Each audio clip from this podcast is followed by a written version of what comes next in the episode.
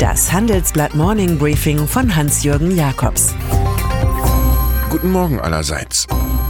Fast 14 Milliarden Euro Börsenkapital hatten sich in der Handelsblattzentrale versammelt, als zwei bekannte deutsche Gründerfiguren im Aufmachergespräch Alarm schlugen. Ralf Dommermuth United Internet und Oliver Samba Rocket Internet fordern rund um die neuen 5G-Mobilfunkfrequenzen mehr Wettbewerb in der Telekommunikation. Dommermuth fühlt sich dabei von einer Troika, Deutsche Telekom, Vodafone, Telefonica sowie von der Politik ausgebremst. Es passiert leider zu wenig. Samba wiederum vermisst eine fokussierte Industriepolitik wie etwa in China. Das Lamento deutet auf eine Sehnsucht nach der Hannibal-Strategie. Entweder wir finden einen Weg oder wir machen einen. Die Regierungskunst in Berlin bringt eben viele zum Zweifeln, manche sogar zum Verzweifeln. Kaum ein Kritiker aber ist so prominent wie Armin Laschet, CDU-Vize und Ministerpräsident von Nordrhein-Westfalen. Im Handelsblatt-Interview stört ihn gewaltig, dass die SPD einen Rentenstreit vom Zaun gebrochen hat. Die Bundesregierung hat sich viel vorgenommen. Es wäre jetzt an der Zeit, dass sie einmal damit beginnt, etwas umzusetzen. Gute Idee.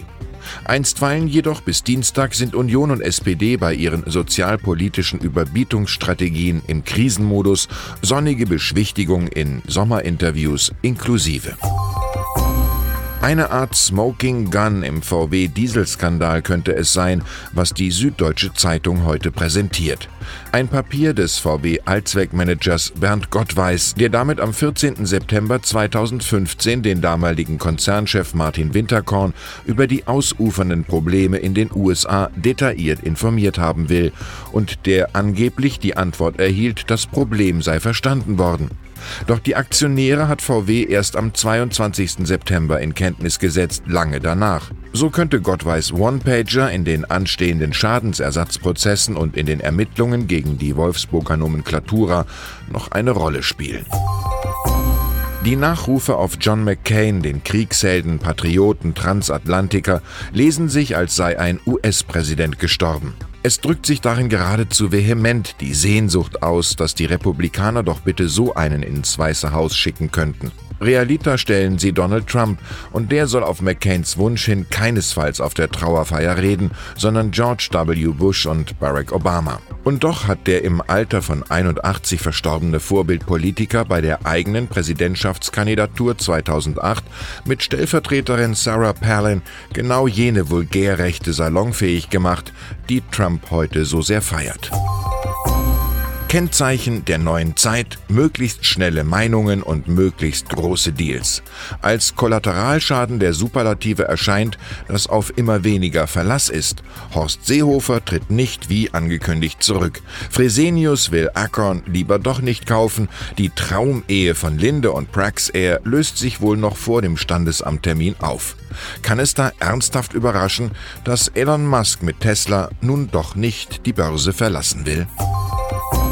Was im Automobilbau oder im Kurierwesen für manche eine Verheißung ist, kommt im Militär als ultimative Bedrohung daher. Unbemannte Aktionen. Es geht um U-Boote ohne Kapitän, todbringende Drohnen, schießende Roboter, also um Algorithmen als Kriegskameraden. Der Tod ist ein Meister aus Silicon Valley. Von diesem Montag an diskutieren in Genf auf Einladung der Vereinten Nationen Diplomaten aus Dutzenden Staaten über Waffen 4.0 und ein Verbot. Künstliche Intelligenz kann tödliche Intelligenz sein.